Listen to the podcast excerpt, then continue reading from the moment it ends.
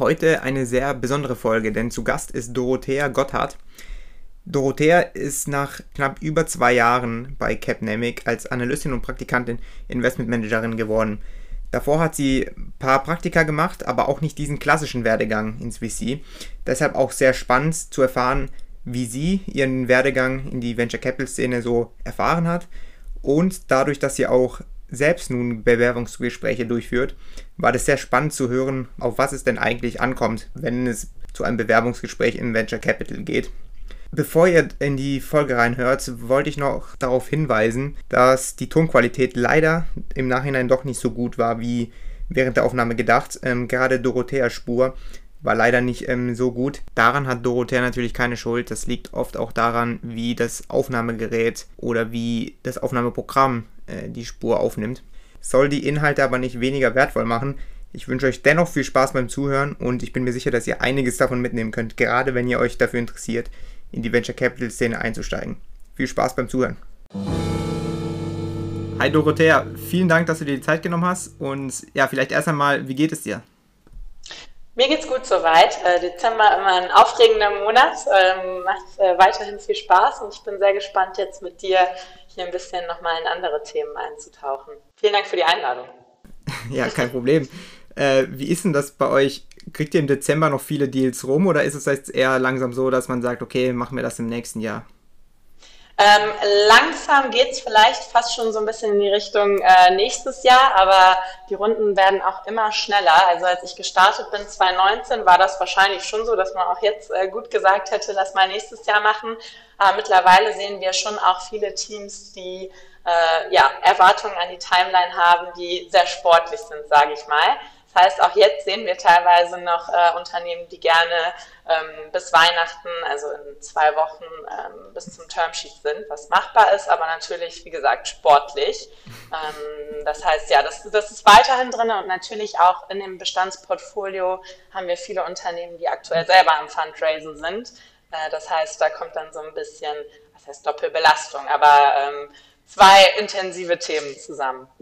Ja, also noch äh, kurz vor Schluss Weihnachtsgeschenke besorgen für die Startups quasi. genau. ja, das heute wird eine besondere Folge, wenn ich glaube, du bist, ich weiß es jetzt gerade nicht im Kopf, aber ich glaube, du bist die Jüngste, die hier im Podcast teilgenommen hat. Und deshalb, wir möchten nicht über einen konkreten Deal sprechen. Bei dir interessiert mich besonders, wie dein Werdegang in die Venture Capital Szene war. Ähm, mhm. Möchtest du vielleicht damit einfach mal anfangen, grob deine äh, Station vor dem Venture Capital ja, durchzugehen. Sehr gerne und ähm, das hat auch gar nicht so fokussiert auf Venture Capital angefangen. Ist ja vielleicht auch nicht das Thema, was jetzt die meisten 15-, 16-Jährigen, sage ich mal, äh, ganz vorne auf ihrer Prioritätenliste haben.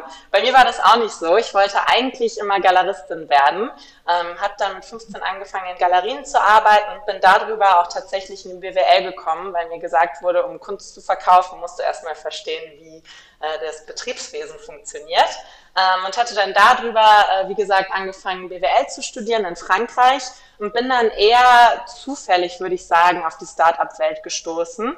Ähm, hatte, wann war das? In meinem zweiten, dritten Semester oder so, habe ich das erste ähm, Praktikum in einem Startup gemacht. Das war bei Auto 1 damals in 2017. Äh, das Unternehmen war da schon relativ groß, deswegen Startup ist jetzt auch äh, ja, also ob es noch ein wirkliches Startup war, ist die Frage. Auf jeden Fall äh, ein Grown-up schon. Ähm, an 1000 Mitarbeitende ähm, waren damals schon im Unternehmen. Ich hatte aber das Glück, dass ich äh, in einer Abteilung war, die noch sehr nah ähm, an den äh, Management-Levels gearbeitet hat. Ich war im Business Analytics-Team, da waren ja auch nur zwei Leute, ähm, also mein Chef und ich quasi. Und so hatte ich noch äh, sehr viele Einblicke in alle Abteilungen und fand es einfach extrem spannend, wie dynamisch das alles ist. Und wie gesagt, also Auto 1 damals sicherlich schon bedeutend weniger dynamisch als einige wirkliche Early Stage, Start, äh, Early Startups. Aber trotzdem war es extrem faszinierend für mich. Und ähm, Gebrauchtwagen war jetzt auch nicht unbedingt mein Passion Project, sage ich mal, aber trotzdem fand ich es äh, extrem spannend. Ähm, habe da sehr viel äh, analytisch gearbeitet, Zahlen analysiert und äh, das war so meine erste Berührung mit dem ganzen Thema. Danach habe ich dann auch eher weiter probiert. Da war jetzt noch nicht für mich klar, äh, Venture Capital, da kamen noch eins, zwei Stationen dazwischen. Ähm, nach ähm, Auto 1 war nämlich dann meine Überlegung, weil damals kam schon so ein bisschen raus und bei allen Themen, die ich mir angeschaut habe, ich bin eher ein ich will jetzt nicht sagen ungeduldiger Mensch, aber äh, ich interessiere mich schnell für neue Themen, sagen wir es mal so. Und äh, nach den sechs Monaten bei Auto 1 dachte ich mir schon so, ah, jetzt das ganze Leben oder zwei, drei Jahre Gebrauchtwagen, mh, hm, ich weiß es nicht. Und so bin ich dann auf diese Investieren-Seite gekommen, hatte auch Finance-Fokus in meinem äh, Master, viel schon über Private Equity gehört und so bin ich dann ein Jahr als Werkstudentin und Praktikantin nachher in einen Private Equity Fonds gegangen, äh, hier in Berlin, Odewald KMU, äh, hießen und heißen die. Ähm, 350 Millionen haben wir damals im Fonds gehabt und in mittelständische Unternehmen in Deutschland investiert. Ähm, also auch nochmal was anderes, aber da kam das erste Mal diese wirkliche Investierarbeit mit rein. Und da ähm, fand ich extrem spannend, wie schnell man sich solche Themen anguckt und wie schnell man sich auch reinlernen muss. Ne? Ähm, Private Equity hat sicherlich nochmal von der Deal-Frequenz etwas äh, langsamer als Venture Capital. Ähm, einfach weil die dieses Jahr auch signifikant größer sind. Aber das fand ich super faszinierend. Ähm, was mir dabei dann wieder so ein bisschen gefehlt hat, ist dieses ganze ja, dynamische. Äh, das war jetzt vielleicht unbedingt nicht das Wort, mit dem ich meine Zeit im Private Equity bezeichnen würde. Und auch die Themen waren spannend, aber jetzt nicht so disruptive. Das waren halt gut laufende Familienunternehmen, äh, die ganz nett gewachsen sind, äh, gute Kostenstruktur hatten, aber keine Disruptor. Und ähm, danach kam dann tatsächlich die Idee, hm, vielleicht, wenn ich äh, die beiden Sachen zusammenzähle, die mir da sehr gut gefallen haben, nämlich äh, Startup in Klammern und äh, Private Equity, äh, vielleicht ist an der Intersection das, was mir richtig viel Spaß macht. Und dann äh, bin ich tatsächlich so auf Venture Capital gekommen. Ähm, darf ich jetzt wahrscheinlich gar nicht sagen. Ich muss wahrscheinlich sagen, ich habe das schon immer machen wollen. Aber so war es tatsächlich. Ähm, die Gleichung ist auch, würde ich sagen, eher etwas stupide, weil da sage ich gleich gerne nochmal was zu. Äh, Private Equity und Venture Capital extrem wenige Berührungspunkte. Ähm, natürlich kommt das in einer späteren Phase, aber die Arbeit ist ganz anders. Und bis dahin bin ich so durchs Leben gelaufen und dachte, ich bin also war ich damals auch Excel-Crack und kann äh, tolle Analysen bauen und Modelle etc. Und äh, war der Überzeugung, dass das im äh, Venture Capital genauso zum Einsatz kommt. Eher nicht. Wir sprechen hier, glaube ich, gleich auch nochmal über Aufgaben. Naja, und das war dann so der Punkt, wo ich mir überlegt habe, äh, dass ich mich da jetzt mal umschauen werde. Bin dann relativ schnell auf Capnemic gestoßen, weil ich äh, B2B-Software sehr interessant fand. Capnemic hatte im zweiten Fonds einen sehr starken B2B-Software-Fokus und habe mich dann dort beworben ähm, hatte das große Glück, dass mir damals dann noch äh, von dem Capnamic-Team angeboten worden ist, auch in ein Portfoliounternehmen von uns zu gehen. FatMap heißen die. Ähm, der, äh, die Outdoor-Community, also für alle, die jetzt Skifahren gehen im Winter, sicherlich nochmal interessant. Ähm, und da war ich dann für vier Monate und habe, würde ich fast sagen, das wertvollste Praktikum für mich gemacht. Da war ich nämlich Fundraising-Intern und habe den Gründer unterstützt, äh, die ganze Series A-Finanzierungsrunde vorzubereiten mit Metriken, mit Deckbauen, mit äh, Investor Requests managen und ja, die Antworten vorbereiten. Eher richtig geantwortet habe ich natürlich nicht, aber das so aus dem Hintergrund alles mitzumachen und das war ein extrem interessantes Learning für mich äh, und da ziehe ich jetzt immer noch extrem viel draus, einfach einmal auf der anderen Seite gesessen zu haben. Zwar nicht als Gründerin, aber wenigstens so ein bisschen. Ähm, genau, das habe ich für vier Monate gemacht und dann bin ich zu Capnamic ins Praktikum gegangen. Ist jetzt auch schon zweieinhalb Jahre her. Ähm, so, das war jetzt mal äh, einmal kurz durch meine ähm, Station mit etwas Input zum Weg. Also du siehst, es war jetzt nicht äh, super stringent. Rückblickend finde ich aber macht es schon alles sehr viel Sinn und es äh, hat auch den roten Faden. Ähm, also wenn ich jetzt mir jetzt alles anschaue, dann denke ich mir so, ach ja, super, dass ich hier gelandet bin. Also es baut alles aufeinander auf. Ja, ich wollte gerade sagen, also macht alles so im Nachhinein macht das auf jeden Fall Sinn, kann man sehr gut verkaufen äh, bei einem Interview. Ja. was waren denn vielleicht oder was war denn vielleicht die Station, die du gesagt hättest, okay, hätte ich vielleicht im Nachhinein äh, nicht gemacht oder ich hätte stattdessen was anderes gemacht? Oder generell ein Praktikum oder so, was du vielleicht noch davor gerne gemacht hättest? ich hätte gerne einfach noch viel mehr im Startup gemacht. Äh, ich glaube, das kann ich auch nur jedem und jeder raten, die Interesse haben, in diesen Venture Capital Bereich reinzugehen. Wir sind auch viele Leute, die viel in der Beratung vorher waren, viel in Transaktionsberatung etc. Aber ich meine, wir beschäftigen uns den ganzen Tag mit Startups und umso mehr Erfahrung man damit sammelt, ähm, ja, also es kann einfach nur helfen. Und ich habe auch noch andere Stationen gehabt, die spare ich jetzt aber auch in meiner Geschichte. Ich war äh, im Auswärtigen Amt das hätte ich mir auch sparen können. aber auch von, solchen, auch von solchen Stationen lernt man was. Das bringt jetzt nicht ganz so viel. Aber da habe ich zum Beispiel gelernt, dass äh, 9 to 5 und Beamtentum vielleicht nicht das Richtige für mich sind.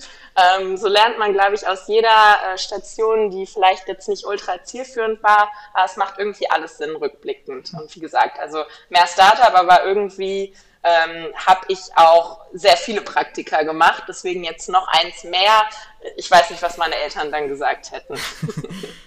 Nee, ich sehe mich da auch irgendwie wieder, weil bei mir ist das genauso. Ich wusste natürlich ganz zu Beginn auch nicht, dass ich in die Startup-Szene möchte. Und dann macht man halt Praktika, wo man das, was man da am ehesten mitnimmt, ist, dass man das eben später nicht machen möchte. Die Station ja. gab es da auch und das ist dann, in, also wenn man das dann so sieht, auch äh, ja, wertvoll. Das ist ja auch meines Erachtens der große Sinn und das Tolle an Praktika, dass man so zwangslos in Sachen reinschnuppern kann. Ne? Ich meine, stell dir mal vor, das hätte man alles als Festeinstellung gemacht und vielleicht hat man dann auch nicht mehr den Mut äh, zu sagen nach drei bis sechs Monaten nach der Probezeit, ah, das ist jetzt nicht 100 Prozent das Richtige für mich. Also der große Rat an alle ist einfach viele Praktika machen, außer man weiß schon ganz, ganz, ganz genau, was man will. Aber da bin ich so froh drum, äh, dass ich da ja, Jahre äh, als Praktikantin durch die Gegend getingelt bin. Ja, so sehe ich auch so und ich vor allem, ich bin auch so eher der Typ, der sich nicht so sehr äh, einarbeiten möchte in eine spezifische Sache, sondern dass ich sehr gerne schnell Dinge wechsle. Deshalb auch die Praktika, die mir da sehr viel Spaß machen, aber das soll sich jetzt ja. natürlich langsam äh, auch stabilisieren. ja, irgendwann, irgendwann ist es dann auch mal genug wahrscheinlich mit Praktika, ja, ja da hast du recht. Wenn man das Richtige gefunden hat und ich glaube, dass äh, ja, richtige gefunden zu haben. Also sollte das jetzt in Zukunft anders aussehen. Möchtest du vielleicht kurz erklären, nochmal für die Zuhörer und Zuhörerinnen, die das vielleicht gerade nicht auf dem Schirm haben, was Capnemics so macht, in was für Startups ihr investiert? Klar. Super gerne. Ähm, ich habe ja gerade schon erwähnt, ähm, damals, als ich mir das angeschaut habe, ähm, primär B2B Software. Nochmal ganz kurz als Exkurs, Capnemic, äh, ein klassischer Early Stage VC, 2013 mit den ersten Investments gestartet. Jetzt sind wir mittlerweile im dritten Fonds investieren primär im Dachbereich, können auch in anderen Ländern investieren und haben einen recht starken Fokus einfach auf Software äh, mittlerweile. Im ersten Fonds haben wir noch ziemlich breit investiert, zweiter Fonds in, wie gesagt, Pure B2B Software und im, im dritten Fonds sind wir jetzt nochmal ein bisschen offener geworden, äh, wollen uns auch Themen in angrenzenden Bereichen anschauen, auch mal was im Consumer-Bereich. Äh, wichtig ist uns, ähm, dass es wirklich äh, Disruptive Technologies sind, also wir sind recht äh, technologiefokussiert ähm, und ähm, wir investieren in der Regel so im Early-Stage-Bereich mit dem neuen Fonds ab Pre-Seed Seed. Ähm, davor war es primär Late Seed und Series A, was wir gemacht haben. Was ist jetzt Late Seed? Äh, vielleicht da noch kurz. Es gibt ja mittlerweile tausend Begriffe. Late Seed ist in unserer Definition gewesen Unternehmen, die schon erste Umsätze und erste Kunden haben. Ähm, also da kommen wir so ein bisschen her. Ähm, das ist, denke ich, erstmal das Wichtigste, um den Kontext zu verstehen. Aber gerne mehr. Ja, ja Pre-Series A gibt es ja, habe ich mittlerweile auch schon ein paar Mal gelesen. Ach du, es gibt, äh, es gibt so viel mittlerweile. ja. Möchtest du vielleicht noch kurz er erzählen, wie dein Bewerbungsprozess so war? Also du hast dich da beworben, äh, wie du darauf gekommen bist, hast du ja schon kurz erzählt, aber ja. äh, was hat dich dann im Prozess erwartet?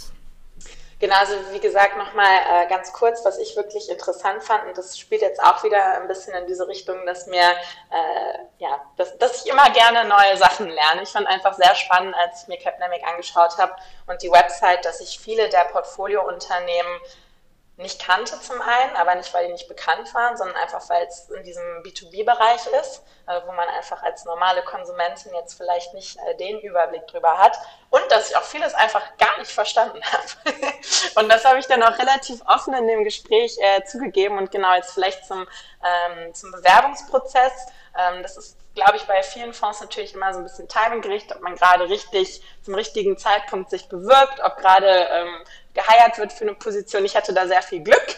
Ähm, als ich äh, den geschrieben habe, war es gerade sehr akut Und das heißt, ich hatte mich, glaube ich, samstags mit meiner E-Mail beworben und habe direkt am Nachmittag auch schon äh, die Rückmeldung bekommen und bin zum Gespräch eingeladen worden. Und dann habe ich meinen damaligen Vorgänger, äh, den Sebastian, der damals das Berliner Büro gemacht hat, äh, mit dem hatte ich dann ein Interview ähm, im Büro. Damals gab es ja noch ein Person-Treffen. Ähm, und dann haben wir äh, einfach auch wieder viel über meinen Werdegang gesprochen und ähm, viel über Themen, die mich interessieren. Ich kann es dir nicht, ich glaube, zu dem Zeitpunkt war ich noch sehr interessiert an Health Tech. Hat er mich gefragt nach Unternehmen in dem Bereich, die ich spannend finde. Und Capnemic hat jetzt gar nicht so den Health Tech Fokus, aber das waren so hauptsächlich die Themen. Und ich mache auch bei uns, bei Capnemic, die, äh, Bewerbungsprozesse für die Praktikanten und Praktikantinnen. Das ist auch ein Punkt, der mir immer sehr wichtig ist. Also welche Themen begeistern die Menschen? Äh, was schauen die sich an? In welchen Technologien sehen sie wirklich das Potenzial? Ähm, darauf war eigentlich sehr der Bewerbungsprozess ausgelegt. Dann hatte ich noch einen Brain Teaser, da war ja halt so, wie so Brain Teaser sind, ne? Ähm, kennen ja die meisten, die BWL studiert haben, irgendwie. Ähm, das war auch ganz okay. Und tatsächlich war es das dann auch größtenteils. Hatte dann noch weitere ähm, Gespräche, einfach so um den Personal Fit ein bisschen rauszubekommen. Wir sind ja ein recht kleines Team mit insgesamt uh, äh, 12 bis 13 FTI. Muss ich nochmal genau nachgucken, auf jeden Fall in der Range. Ähm, das heißt, das war uns damals sehr wichtig. Mittlerweile machen wir in unseren Prozessen auch Case Studies. Ähm, das war damals bei mir noch nicht so. Und genau, das war der Prozess, um Praktikantin zu werden. Ähm, wie gesagt, habe ich immer parallel den Prozess bei dem Portfoliounternehmen gemacht. Ja, so war das damals. Äh, an wen hast du damals die E-Mail gesendet? Also war die Stelle auch tatsächlich ausgeschrieben? Die Stelle war ausgeschrieben, ja, ich glaube schon. Die Stelle war ausgeschrieben und ich habe mich äh, der ist gar nicht mehr da. Äh, der war damals bei uns zuständig für, für, die, äh, für die Ausschreibung. Die Mail stand da einfach drin. Ähm, ich denke, bei den meisten Ausschreibungen findet man irgendjemanden, der dafür zuständig ja, ist. Ja. Was, was kann man denn bei so einer Case Study erwarten, gerade im VC? Weil in der Unternehmensberatung kennt man das vielleicht schon in etwa, mhm. aber wie sieht es dann im Venture Capital aus? Ähm, also bei uns ist das so, und das habe ich jetzt auch bei vielen anderen VCs gesehen, ähm, dass äh, die Leute im Endeffekt eine Scouting-Aufgabe machen müssen. Ne? Also jetzt vielleicht auch nochmal äh, ein kleiner Exkurs. Ich glaube, Scouting, Active Sourcing, du kannst es nennen, wie du willst, ähm, hat einfach extrem an Bedeutung gewonnen, äh, aufgrund des zunehmenden Kapitals, der zunehmenden Player auf dem Markt. Das heißt, man muss wirklich proaktiv interessante Themen suchen. Und deswegen ist auch ein großer Teil unserer Aufgabe, äh, interessante Startups zu identifizieren, bevor sie auf uns zukommen oder bevor sie allgemein ins Fundraising gehen. Ähm, das heißt, eine Aufgabe, die wir sehr gerne machen mit unseren Praktikanten und Praktikantinnen und viele andere Fonds auch, ist, dass wir einen Markt vorstellen. Ähm, ja, bei der Ausstrahlung ist schon vorbei. Wir hatten jetzt zum Beispiel äh, Consumer, äh, Consumer Fintech, jetzt kann ich es äh, jetzt kann ich's verraten. ähm, dann wird Consumer Fintech ähm, vorgestellt. Also den, äh, den Kandidaten und Kandidatinnen gesagt. Und dann müssen die, haben die 48 Stunden ungefähr bei uns Zeit, um sich ein bisschen in den Markt reinzufuchsen und ein Startup zu identifizieren, was zu unserem Investmentfokus passen würde. Den habe ich ja gerade eben schon kurz erwähnt, ähm, aber dass sie dann einfach nochmal das Startup anhand der Kriterien, die sie sich anschauen würden, ähm, bei einem Startup das Ganze analy zu analysieren und dann am Ende eine Einschätzung abzugeben, ähm, ja, wie sie das jetzt finden, was die nächsten Schritte wären, etc. Das ist relativ, hört sich jetzt vielleicht mehr an, als es ist. Also die Vorstellung ist bei uns eine Viertelstunde, bei anderen ist es, glaube ich, manchmal eine halbe Stunde. Aber ähm, das ist jetzt kein Hexenwerk, ähm, aber es ist einfach extrem wichtig, weil im DC geht es stark um Meinungen und wie man auch Sachen einschätzt. Und deswegen ist es einfach sehr interessant für uns zu sehen, wie jetzt beispielsweise gewisse Teamkonstellationen eingeschätzt werden oder Markttrends, ob Leute von Markttrends auf äh, Produkte schließen können, was Sinn macht oder Geschäftsmodelle einschätzen. Ähm, deswegen, also es gibt kein richtig oder falsch bei diesen Themen, aber ähm, es ist immer sehr interessant, auch jetzt bei diesem einen Thema zu sehen, wie manchmal dasselbe Startup in x verschiedenen Arten analysiert wird. Ja, ja. Du hast auch schon angedeutet, das entspricht wahrscheinlich auch den Tätigkeiten, die dann ein Praktikanten oder einer Praktikantin, äh, also die erwartet werden, oder?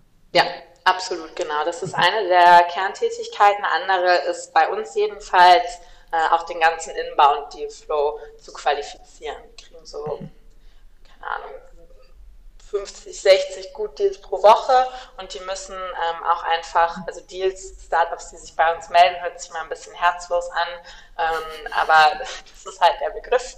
Ähm, und die müssen ähm, vorqualifiziert werden, damit wir ähm, schnell ein Verständnis darüber bekommen können. Ähm, und genau, das ist äh, ein zweiter Teil der Aufgabe, aber dieses Scouting definitiv sehr wichtig auch. Okay. Zu dem Scouting kommen wir gleich noch, wie du das vielleicht angehen mhm. würdest. Mich interessiert, ja. oder ich finde das auch super interessant, was Analysten da bei euch machen. Also ganz konkret, weil ich meine, meistens kommen ja Deals rein, wahrscheinlich überwiegend über irgendwelche äh, E-Mails auf der Website ähm, oder auch von Netzwerken. Äh, mhm. Was sind da so die Tätigkeiten, die eine Analysten da erwarten? Mhm. Ähm, also erstmal ist es natürlich äh, einfach dieses ganze Administrative, das alles aufnehmen, äh, den Gründern und Gründerinnen zu antworten, zu sagen, dass sie sich jetzt mit uns im Prozess befinden, wie sie den Prozess einschätzen können von der Timeline her. Das ist so der erste Gatekeeper. Und dann geht es natürlich äh, an die Analyse der, der Startups. Ne? Das heißt, erstmal im ersten Schritt wird geschaut, passt das überhaupt zu unserem Fokus. Das ist ein sehr wichtiger Funnel-Schritt, weil ich habe es ja jetzt schon ein paar Mal gesagt, aber äh, Software, Dach, äh, der gewisse Bereich und dann auch die Ticket-Sizes, die wir machen. Wenn dann äh, beispielsweise ein ähm, Puppenhersteller aus Russland auf uns zukommt und 20 Millionen Euro sucht, dann ist das halt nicht relevant. Und dann können wir auch relativ schnell, äh, und das ist auch immer der Ansatz bei uns, schnell antworten, weil wir wissen alle, dass die Leute auf der anderen Seite warten ähm, und deswegen ist dann da auch das Ziel bei Sachen, die gar nicht passen, schnell zu antworten und zu sagen, sorry, das ist nicht in unserem Fokus. Ähm, wenn dann Themen weiter interessant werden, dann geht es einfach darum, die in den Deal-Prozess, äh, also in den wirklichen Due Diligence-Prozess mit reinzubringen. Erst einen Call zu vereinbaren, das macht man sehr viel am Anfang. Äh, das ist meistens so ein halbstündiges Format, wo man einfach erstens mal kurz den Fonds vorstellt und dann aber auch äh, die Gründer und Gründerinnen besser versteht, das Unternehmen besser versteht und vielleicht nochmal so ein bisschen Themen adressieren kann und erste Fragen, die im Deck nicht ganz klar waren.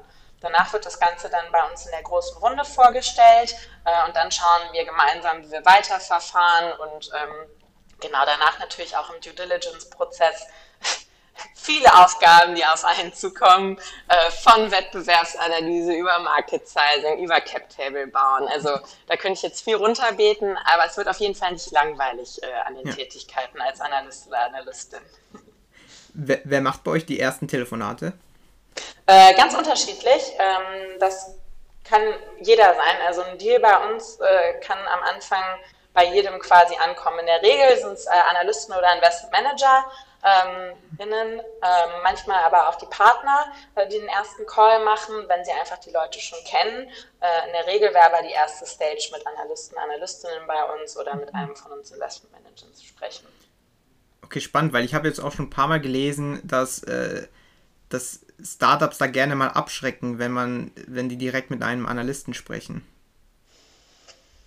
Ja, ähm, meinst du, dass die Startups das nicht gut finden, äh, direkt einen Analysten an der Strippe zu haben oder was und nicht gleich einen Partner? Also ich finde das nicht so, ich habe das nur gelesen, mhm. ähm, deshalb würde mich da deine Einschätzung äh, interessieren.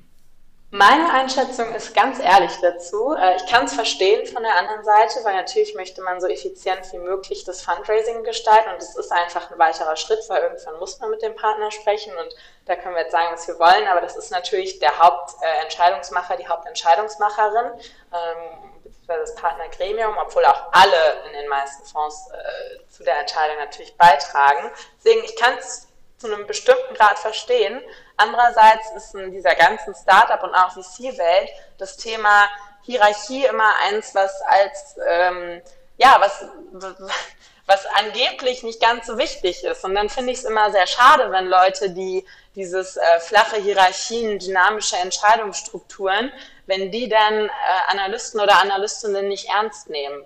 Ähm, es gibt Gründe, warum die Prozesse so sind und ähm, ja, ich weiß es auch nicht. Ich finde äh, ich find das eher immer kritisch, wenn Leute direkt sagen, nein, ich spreche nur mit Partnern. Ja, es wäre auch eher unsympathisch. Ja, aber gut, zwei Seiten der Medaille, wie gerade gesagt. Ähm, es gibt sicherlich auch Gründe dafür äh, aus, aus Gründer- und Gründerinnen-Sicht, aber ja. Ich bin auf der anderen Seite. jetzt war, du warst zwei Jahre, glaube ich, als Analystin und Praktikantin bei Capnamic und bist dann Investmentmanagerin ja. geworden. Das ist ja genau. eine sehr schnelle Zeit. Ist das üblich bei euch? Äh, nicht ganz. ja, was, was hast du für Tipps und Tricks? Warum ging das? Warum bist du so erfolgreich bei dem, was du tust? Gut, das ist jetzt mal, das ist jetzt mal, ähm, das ist jetzt schwierig zu sagen. Ähm, aber was, ich kann ja einfach sagen, was ich, was ich besonders gerne mache und was ich, äh, nicht, also ich denke, das Wichtigste ist, dass man sehr neugierig ist und dass man immer weiter lernen will. Und ähm, so kann ich es vielleicht sagen, ähm, du hast eine gewisse Lernkurve natürlich zu nehmen, bis du äh, in die nächste Position kommst, wie überall. Und wenn man einfach besonders viel Spaß an dieser Lernkurve hat und die dementsprechend vielleicht auch einen Tacken schneller nimmt, ähm, dann geht das Ganze halt auch schneller. Und warum nimmt man die schneller? Weil man wirklich begeistert ist von dem, was man macht. Und äh, wir haben so viele verschiedene Themen, die wir uns anschauen dürfen, Industrien, Gründer und Gründerinnen, ähm, dass mir einfach von Anfang an so viel Spaß gemacht hat. Und äh, das hört sich jetzt vielleicht ein bisschen bullshitty an, aber es ist wirklich so. Und ähm, ich glaube, ich hoffe, dass sich das auch in meiner Arbeit widerspiegelt, wie ich äh, mich in Themen reinfuchse, wie ich meine Deep Dives mache, wie ich mit Gründern und Gründerinnen und meinem Portfolio umgehe. Und ähm, genau meines Erachtens, meiner Hoffnung nach, ist es einfach eine Reflexion Reflexion der, der, der, Freude, die ich auch an diesem Beruf habe ähm, und weswegen ich da vielleicht auch besonders viel reinstecke. Ja, darüber möchte ich jetzt als nächstes sprechen, wie du mhm. Recherchen angehst, wie du eben diese Deep Dives angehst.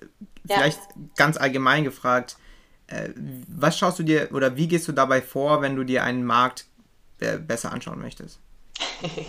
Da äh, müsste ich jetzt wahrscheinlich was ganz Tolles, Systematisches antworten. Ja. Ähm, vielleicht als allererstes mal, äh, das ist auch eine der großen Herausforderungen an diesem Beruf. Ne? Es ist manchmal, wenn ich dann abends nach Hause komme und mit äh, Freunden und Freundinnen spreche und meiner Familie, dann schwirrt mir der Kopf, weil dann habe ich mir am Tag schon äh, angeguckt, ein äh, Pet Food Marketplace, eine neue Fintech-App, dann irgendwas im Cyber-Security-Bereich, ein neues, äh, eine neue MedTech-Innovation etc.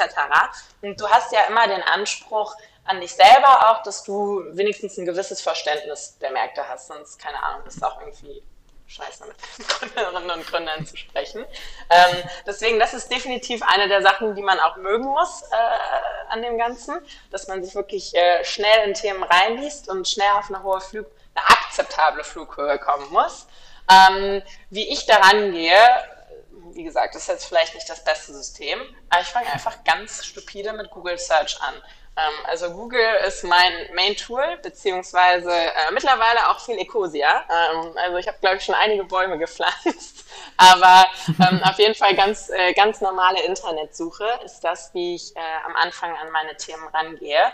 Und dann ähm, da muss ich vielleicht auch einfach noch besser werden, aber ich verliere mich dann auch schnell in so einem Rabbit Hole, ähm, was ich auch immer ganz cool finde, aber dann ist es so, und dann kommt der nächste Link und dann der nächste Link und dann der nächste Link und dann ähm, baut sich bei mir dieses Bild auf ähm, und es hat ja bisher meistens ganz gut geklappt, aber das ist tatsächlich, wie ich an meine Marktrecherchen rangehe, versuche natürlich immer ähm, auch das zu validieren über verschiedenste Quellen, wie jetzt, äh, was nutzt man natürlich, Finanzierungsrunden, Crunchbase, äh, dann für Marktdaten, die üblichen Verdächtigen, Statista etc.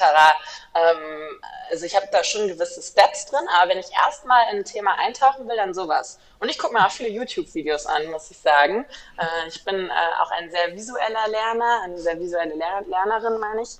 Ähm, und darüber, gucke ich mir das dann auch gerne an und keine Ahnung, sonst, wenn man lange arbeiten muss, ist es angenehmer, um x Uhr nochmal ein YouTube-Video zu gucken, als irgendein Report zu lesen. Ja. Ich stelle mir auch vor, dass man gerade in deiner Position auch immer up-to-date äh, bleiben sollte, was auch äh, vielleicht andere Deals angeht. Also wer hat äh, gerade im Dachraum äh, wohin ja. investiert? Was für Quellen nutzt du da? Äh, viel ähm, einfach Gossip ist jetzt nicht das richtige Wort, aber man tauscht sich halt einfach viel aus. Ne? Also äh, Netzwerken ist schon auch ein essentieller Teil des Berufes. Also wenn man nicht gerne mit Menschen spricht, ähm, vielleicht auch schwierig. Ähm, aber das ist äh, eine der Quellen. Und ansonsten, ich glaube, da hat jetzt jeder so seine seine Podcasts etc., die er oder sie am liebsten hört. Ähm, von Startup Insider über deutsche, deutsche Startups, äh, wie sie alle heißen. Ähm, das ist eine, eine Quelle, die ich viel höre. Also morgens auf dem Fahrrad einfach einen Podcast äh, auf dem Weg zur Arbeit. Ähm, ansonsten verschiedenste Newsletter, ähm, einige auch von äh, befreundeten VCs, sage ich mal, die, ganz, die morgens immer einen ganz guten Überblick geben. Äh, den äh, HV Capsule Newsletter habe ich zum Beispiel, den ich morgens mhm. bekomme. Ähm, also viele Newsletter. Ähm, da, da gibt es ein ganzes Sammelsorium an Quellen. Ich möchte jetzt gar nicht die, die ich nutze, als irgendwie besonders gut herausstellen. Ähm, aber ich glaube, jeder kommt irgendwann in den Groove. Dann checkt man natürlich äh, äh, immer mal wieder TechCrunch, äh, wenn man ankommt, zwischendurch, was weiß ich was. Ähm, weniger für den Dachbereich tatsächlich, aber einfach um im Allgemeinen auf dem Laufenden zu sein. Und LinkedIn. LinkedIn sieht man auch viele äh, relevante Finanzierungsrunden. Und auch hier, wie bei all meinen Antworten, gibt es halt nicht die richtige, die richtige, glaube ich. Das äh, hat jeder so seinen eigenen Ansatz. Ähm, bei mir klappt es über diesen durchmischten Medienmix. Ja, interessant. Du hast vorhin auch das Active Sourcing angesprochen, gerade ja. bei eurem, äh, bei eurem Hiring-Prozess. Da würde mich interessieren, wie sehr ihr eben LinkedIn auch dafür nutzt ähm, mhm. oder generell irgendwelche AI-Tools, ähm, die halt, ich meine, ich habe auch schon gehört, da gibt es äh, Tools, die gebaut werden, um irgendwie äh, zu crawlen, äh, Informationen auf LinkedIn zu crawlen und dann sieht man halt ja. direkt, okay, der Gründer hat jetzt äh, seinen Status zu Stealth-Mode Gründung mhm. oder so geändert, dass man das direkt tracken kann. Inwiefern nutzt ihr solche Tools? Ähm, wir sind da noch eher am Anfang der Reise. Wir haben schon einige Themen aufgebaut, aber wenn du jetzt so in Richtung künstliche Intelligenz im Sourcing äh, gehst, da sind, glaube ich, äh, da ist da sehr stark EQT mit ihrer, mit ihrer, wie heißen die, Mother, irgendwas mhm, künstlichen ja, Intelligenz, ja. die auch, glaube ich, sogar schon Preise gewonnen haben, einfach in diesem künstlichen Intelligenzbereich. Ähm, und auch, viele, viele haben da schon wirkliche ähm, KI-Themen aufgebaut bei sich intern, das haben wir nicht. Ähm, werden wir äh, sicherlich irgendwann hingehen, ähm, aber aktuell bilden wir das noch ähm, über ja, über LinkedIn einfach durchsuchen ab. Ne? Also über den Sales Navigator, über diese Themen kann man, wenn man in regelmäßigen Zyklen mit gut gesetzten Filtern das alles äh, exportiert, auch gute Informationen bekommen, äh, die für uns jetzt ähm, aktuell sehr gut funktionieren. Aber natürlich muss man überlegen, wenn jetzt der ganze Markt sich hin zu wirklich künstlicher Intelligenz in diesem Bereich entwickelt, äh, wie man selber sich dann aufstellt. Aber wie gesagt, da sind wir noch nicht. Wir nutzen verschiedenste Quellen, ähm, um Informationen proaktiv zu ziehen. Äh, LinkedIn, aber auch äh, solche Produktseiten natürlich. Das machen wir jetzt noch nicht ganz so oft, aber ähm, gibt es da alles? Äh, Product Hunt, G2 Crowd, also verschiedenste Bereiche, wo man auch schauen kann, hey, was ist gerade, was ist gerade in äh, bei den Developern, was wird viel genutzt, was wird runtergeladen. Ähm, darüber kann man auch viel schauen. Ähm, ja, aber ich würde sagen, LinkedIn ist schon ein sehr starkes Tool. Und dann hast du natürlich noch all diese ähm, Themen, die jetzt für uns, wo wir jetzt auch mehr Pre-Seed machen, natürlich noch relevanter werden, wie den Startup-Detektor, der ja die Handelsregisterauszüge ja, quasi bereitstellt. Das ist dann natürlich immer schwierig, das auch alles wirklich zu qualifizieren mit dem recht kleinen Team, was wir ja sind. Ähm, weil ja, da hast du natürlich äh, eingeschränkte Informationen aber ähm, viel Potenzial, also an, an, an Quellen äh, mangelt es nicht. Das Wichtige ist, die dann ähm, gut für die eigene Fondsstruktur in Prozesse einzubinden. Ja, ja ich meine, dein Werdegang klingt auch sehr erfolgreich und alles super cool. Äh, gibt es aber Fehler, die du gerade in deiner Anfangszeit gemacht hast oder Dinge, die du heute einfach anders angehst? Mm, nicht so der Fan von dem Wort Fehler, weil, wie gesagt, ich habe das Gefühl, äh, das ist auch richtig cheesy, ne? Das sagt man auch im Bewerbungsgespräch, ne? Ich habe mal einen Fehler gemacht. Äh, ja, okay. also ich habe ich hab, ich hab sicherlich, äh, ich hab sicherlich äh, Fehler gemacht, aber ich bin auch froh, dass ich sie gemacht habe weil äh, ich daraus immer was gelernt habe. Ich glaube, so ein Fehler, äh, das ist jetzt ab dem Bereich, wenn man wirklich äh, im VC arbeitet, aber das kann man sich immer auf die Fahne schreiben. Äh, ein Fehler, den Menschen allgemein sehr schnell machen, ist, äh, ich sag's mal, Schubladendenken ist vielleicht nicht das richtige Wort, aber dass man äh, voreingenommen ist bei gewissen Themen, ja. dass man gewisser äh, möglicherweise sagt, puh, äh, keine Ahnung, Fintech, äh, nee, nee, da ist doch schon, gibt's doch schon alles. Und dass man deswegen so ein bisschen zu sehr Scheuklappen auf hat. Und das hatte ich vielleicht am Anfang, das hatte ich am Anfang bei einigen Themen tatsächlich, dass ich dann auch zu schnell gesagt habe, nee, das ist nichts für uns. Äh, und Gott sei Dank haben wir aber bei uns ähm, mindestens vier Augen-Prinzip. Das heißt, es wird immer gechallenged. Und äh, daraus habe ich dann auch sehr schnell gelernt, dass man nicht voreingenommen sein darf in dem Bereich. Nur weil was zehnmal nicht geklappt hat, heißt es nicht, dass es das elfte Mal nicht klappt. Das elfte Mal kann ja der Burner werden. Also äh, da gibt's, glaube ich, äh, das ist, glaube ich, ein Fehler, der häufig gemacht wird. Ähm, da muss man, ähm, da muss man, äh, ja, drauf achten, drauf achten. Und ein, ein, ein Fehler, ein tatsächlicher Fehler, den ich gemacht habe, ähm, ist, ich hätte früher anfangen müssen, ähm, Wissen mein Wissen und auch mein Netzwerk etc. Ähm, gut aufzubauen und vernünftig äh, Notizen zu machen, weil das ist ein Informationsinput, den man bekommt in diesem Bereich. Und manchmal denke ich mir so, oh Mist, äh, hätte ich mir das mal besser aufgeschrieben und besser katalogisiert, also weiß ich nicht, ein eigenes Notion angefangen, um Themen zu dokumentieren das ist tatsächlich ein Fehler, weil äh, was habe ich daraus gelernt? Ich hätte es einfach früher anfangen müssen. Das ist kein richtiges Learning. Ähm, aber ja, das bereue ich manchmal, weil äh, da hilft jeder Tag und äh, jeder Monat, den man die Information mehr aufgezeichnet hat. Und egal wie viel man auf seine ähm, auf, ja, heißt das, Auffassungsgabe äh, hält, reicht halt irgendwann nicht mehr. Also gewisse Sachen muss man sich aufschreiben. Also machst du das heute? Äh, ja, äh, das ist der Anspruch. Ich mache es nicht immer, weil das ist dann auch so ein Thema, wenn man äh, wie heute irgendwie wieder schlecht seinen Kalender organisiert hat und äh, quasi keine Pausen hat. Dann möchte man das irgendwie ganz spät abends machen und das vergisst man dann vielleicht auch manchmal. Also auch da habe ich noch viel Potenzial nach oben, aber äh, ich arbeite dran, sagen wir es mal so. Ja, ich fand den ersten Fehler in Anführungszeichen, den du genannt hast, äh, sehr interessant, weil ich das so auch äh, bei mir entdeckt habe in meiner sehr, sehr frühen äh, Karriere im VC. So voreingenommen ist man vor allen Dingen dann, wenn man sich anschaut, woher die E-Mail kommt oder woher der Deal kommt. Gerade wenn mhm. äh, jetzt nicht auf bestimmte Personen bezogen, sondern eher, äh, okay, kam das jetzt über die Website? War das irgend so eine ähm, random E-Mail, die er jedem schickt quasi? Ähm, ja. Gerade da ist man sehr, sehr voreingenommen. Wie ist das bei dir so? Mhm. Ähm, ich denke, gewisse Themen äh, kann man auch Korrelationen zulassen. Ähm, also zum Beispiel, du hast gerade das Thema gesagt, wenn jemand äh, einfach an so einen äh, BCC-Verteiler mit 100 Leuten Dear Sir, Madam äh, XY schickt, äh, dann finde ich, kann man schon die Korrelation an den Tag bringen, hm, wenn so der Investor-Outreach ist, wie ist dann der, der Kunden- und Kundinnen-Outreach, wie funktioniert dann das Sales? Ähm, da würde ich sagen, heißt jetzt nicht, dass man dann direkt absagen, sondern wir gucken uns auch alles noch an. Aber das ist schon mal nicht das idealste Zeichen für, wie man einfach einen Outreach äh, organisiert.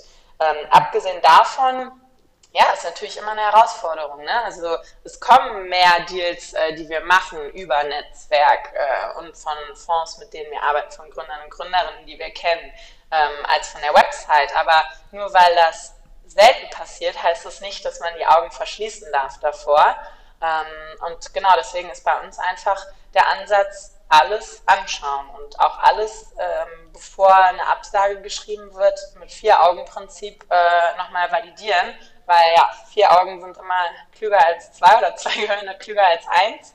Äh, und dann kommen diese Bias-Themen äh, zu gewissen Themen etc. auch gar nicht so sehr auf. So gehen wir damit um. Ja, zum Schluss, bevor wir dann langsam zu den letzten Fragen kommen, würde mich noch ähm, interessieren, wie du, wie du das vor allem damals, als du noch relativ unerfahren warst, angegangen bist äh, beim Team-Screening, sage ich mal. Worauf hast du da geachtet und was machst du heute da anders?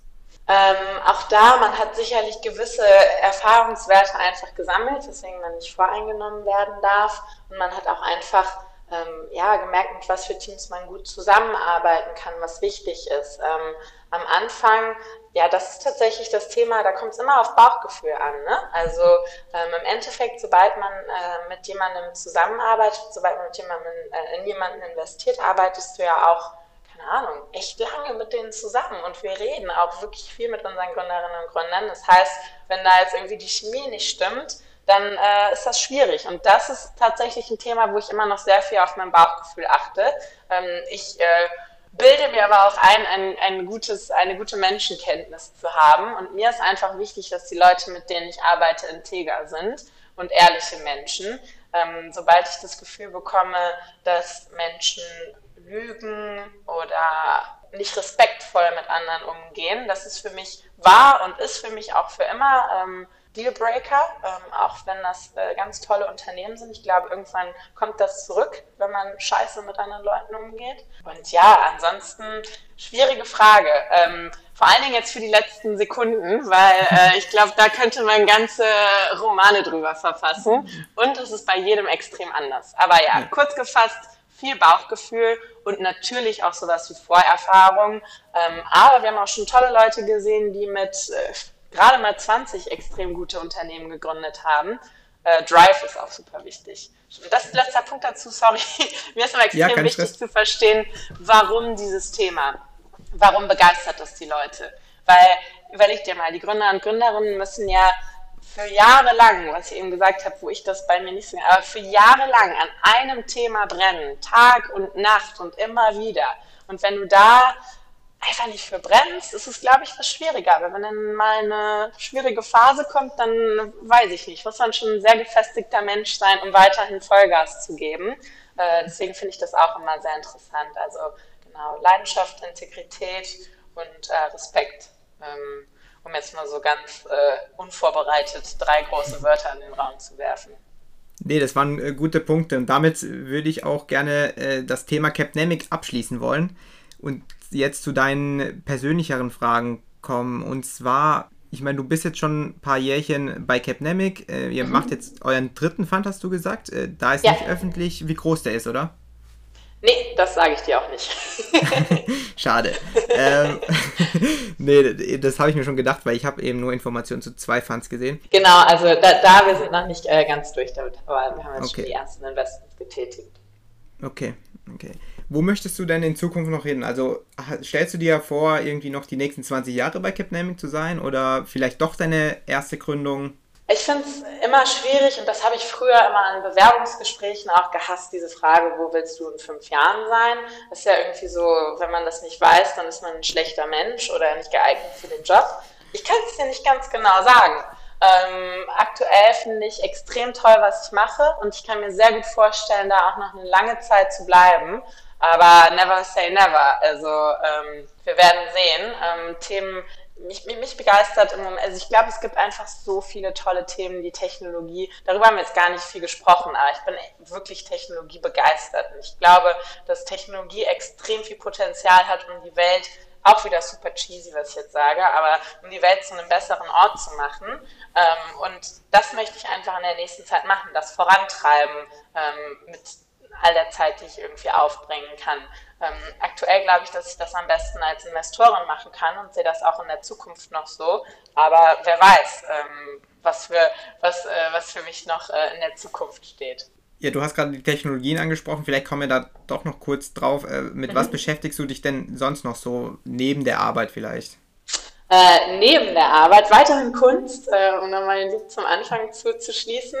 Ähm, das ist so meine kleine Leidenschaft. Äh, ansonsten äh, bin ich ein kleiner Science-Fiction-Nerd, muss ich sagen. Ähm, und das passt dann auch wieder ganz gut zu meinem Job. Ich liebe es, mich mit also wenn ich lese oder auch Filme gucke, ist es sehr viel im Bereich so Dystopien, Utopien, was kann alles geschehen. Ähm, ich glaube, es ist auch sehr wichtig, sich damit auseinanderzusetzen, vielleicht nicht ganz so intensiv, wie ich das mache, aber einfach mal zu verstehen, was ist denn so dieser ganze Technologiegedanke weitergedacht, ne? Ähm, über sieben Jahre hinaus, wo geht das ganze künstliche Intelligenzthema hin? Ähm, wie äh, kann man das, äh, wie kann man das ja, für, für alle gut gestalten. Und ähm, genau, im Bereich Utopie, Dystopie äh, gibt es, glaube ich, einfach sehr viele Anregungen für Gedanken. Hast du da irgendwelche Buchvorschläge?